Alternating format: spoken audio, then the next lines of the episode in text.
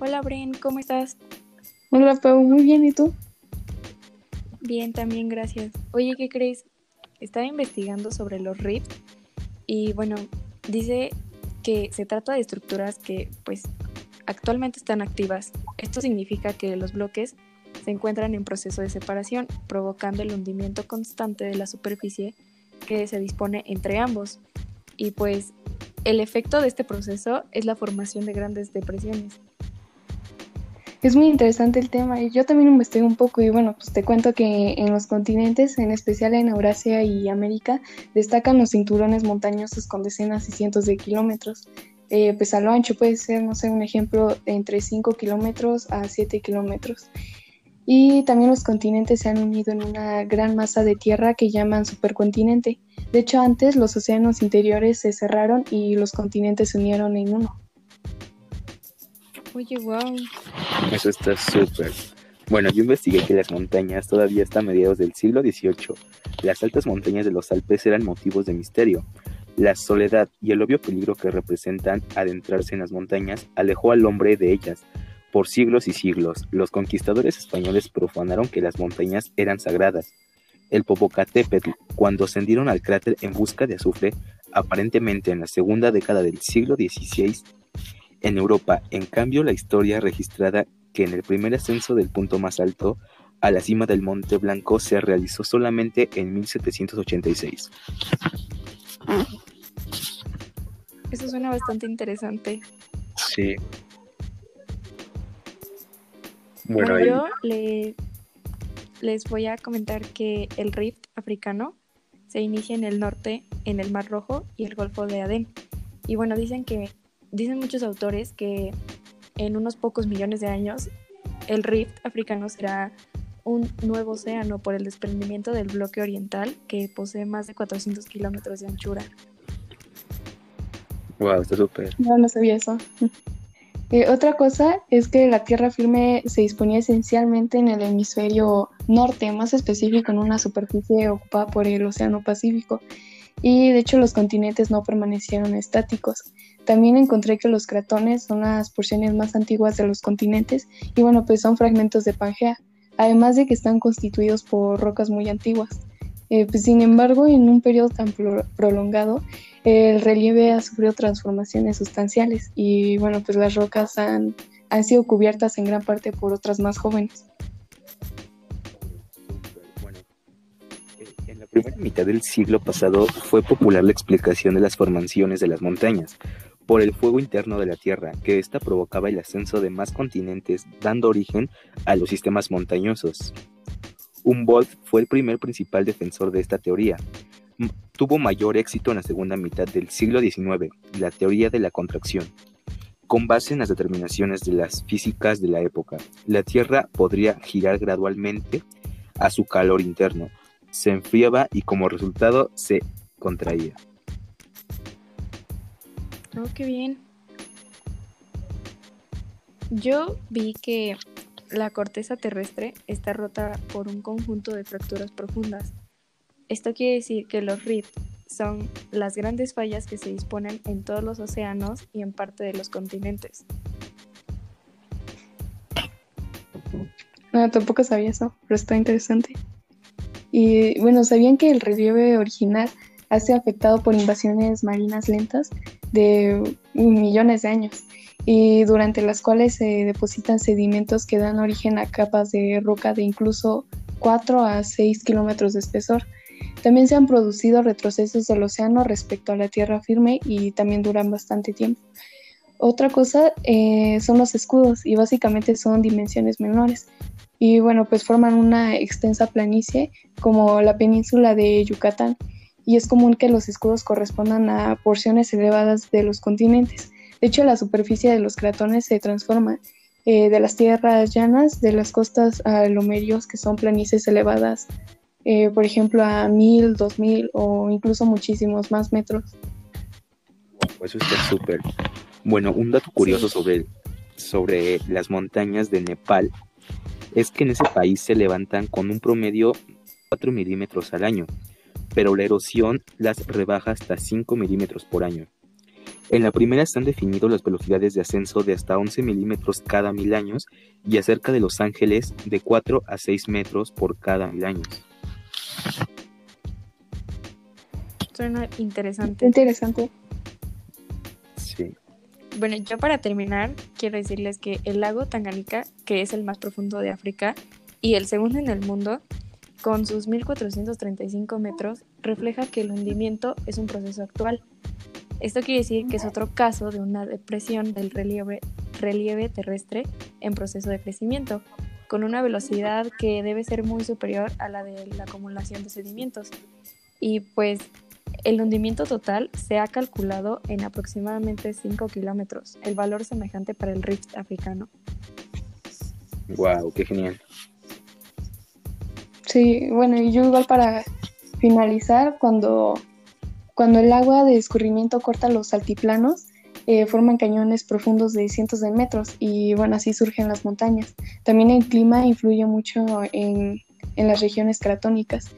Y bueno, pues la estabilidad de las regiones cratónicas por su sismicidad y volcanismo que son muy débiles, este, en comparación con los sistemas montañosos, eh, se han determinado velocidades de eh, realmente muy pocas, por ejemplo, de 10 eh, o 15 milímetros al año este, para levantamientos y hundimientos. Para concluir esto, se considera que la formación de un sistema montañoso se produce con una velocidad promedio de ascenso de 9 metros cada mil años. Bueno, esto nos hace pensar cuántos años tiene nuestra Tierra, ¿no? Bueno, todo esto es un tema muy interesante.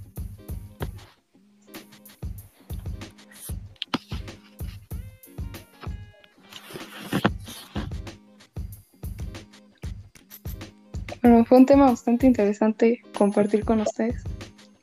Sí, la verdad es que sí. Bueno, Sí, muchas gracias. Mi equipo está conformado por Paulina López, Brenda Ruiz y, y yo, Joseph Omar. Gracias por su atención. gracias. Gracias.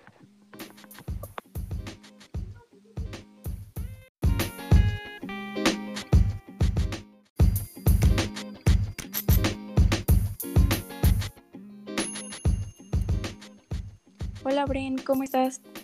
Hola, muy bien, ¿y tú? Bien, también gracias. Oye, ¿qué crees?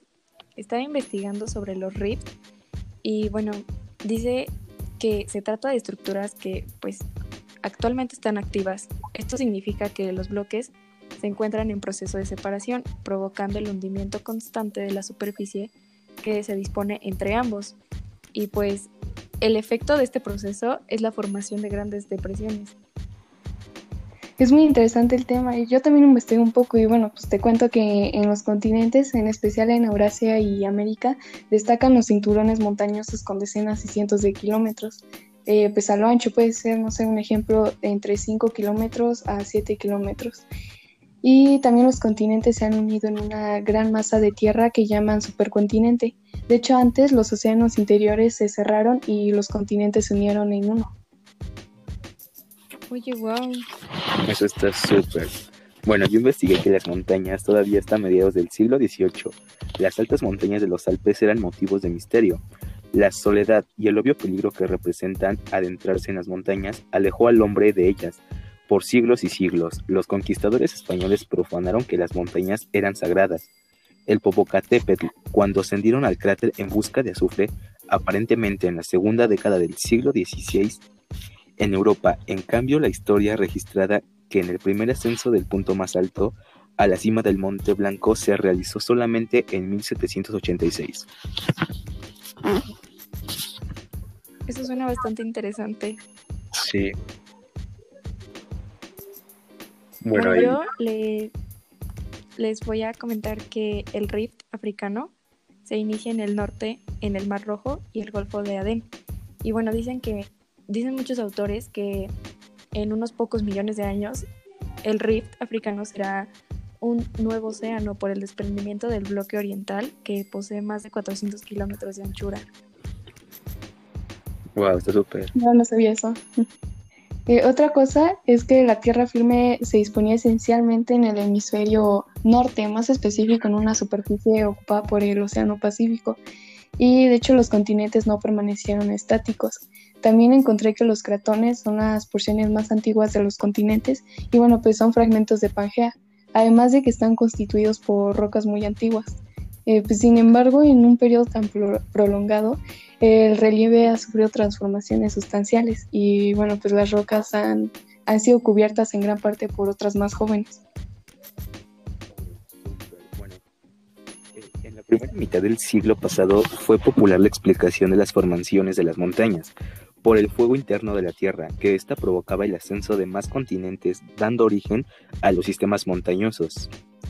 Humboldt fue el primer principal defensor de esta teoría. tuvo mayor éxito en la segunda mitad del siglo XIX, la teoría de la contracción.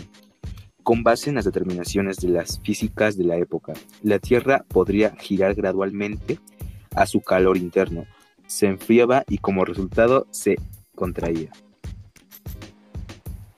Oh, qué bien. Yo vi que la corteza terrestre está rota por un conjunto de fracturas profundas. Esto quiere decir que los rifts son las grandes fallas que se disponen en todos los océanos y en parte de los continentes. No, tampoco sabía eso, pero está interesante. Y bueno, ¿sabían que el relieve original ha sido afectado por invasiones marinas lentas de millones de años? y durante las cuales se depositan sedimentos que dan origen a capas de roca de incluso 4 a 6 kilómetros de espesor. También se han producido retrocesos del océano respecto a la tierra firme y también duran bastante tiempo. Otra cosa eh, son los escudos y básicamente son dimensiones menores. Y bueno, pues forman una extensa planicie como la península de Yucatán. Y es común que los escudos correspondan a porciones elevadas de los continentes. De hecho, la superficie de los cratones se transforma eh, de las tierras llanas, de las costas a lomerios, que son planicies elevadas, eh, por ejemplo, a mil, dos mil o incluso muchísimos más metros. Eso está súper. Bueno, un dato curioso sobre, sobre las montañas de Nepal es que en ese país se levantan con un promedio 4 milímetros al año, pero la erosión las rebaja hasta 5 milímetros por año. En la primera están definidos las velocidades de ascenso de hasta 11 milímetros cada mil años y acerca de Los Ángeles de 4 a 6 metros por cada mil años. Suena interesante. Interesante. Bueno, yo para terminar quiero decirles que el lago Tanganica, que es el más profundo de África y el segundo en el mundo, con sus 1435 metros, refleja que el hundimiento es un proceso actual esto quiere decir que es otro caso de una depresión del relieve, relieve terrestre en proceso de crecimiento, con una velocidad que debe ser muy superior a la de la acumulación de sedimentos. Y pues el hundimiento total se ha calculado en aproximadamente 5 kilómetros, el valor semejante para el rift africano. ¡Wow! ¡Qué genial! Sí, bueno, y yo igual para finalizar, cuando cuando el agua de escurrimiento corta los altiplanos, eh, forman cañones profundos de cientos de metros y bueno, así surgen las montañas. También el clima influye mucho en, las regiones cratónicas. Y bueno, pues la estabilidad de las regiones cratónicas por su sismicidad y volcanismo que son muy débiles, este, en comparación con los sistemas montañosos, eh, se han determinado velocidades de eh, realmente muy pocas, por ejemplo, de 10 o 15 milímetros al año este, para levantamientos y hundimientos. Bueno, para concluir esto, se considera que la formación de un sistema montañoso se produce con una velocidad promedio de ascenso de 9 metros cada mil años. Bueno, esto nos hace pensar cuántos años tiene nuestra Tierra, ¿no? Bueno, todo esto es un tema muy interesante.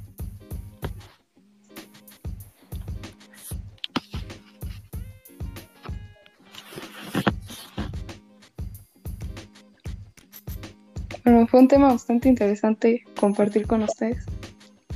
Sí, la verdad es que sí. Bueno, sí. muchas gracias. Mi equipo está conformado por Paulina López, Brenda Ruiz y, y yo, Joseph Omar. Gracias por su atención. Gracias. Gracias.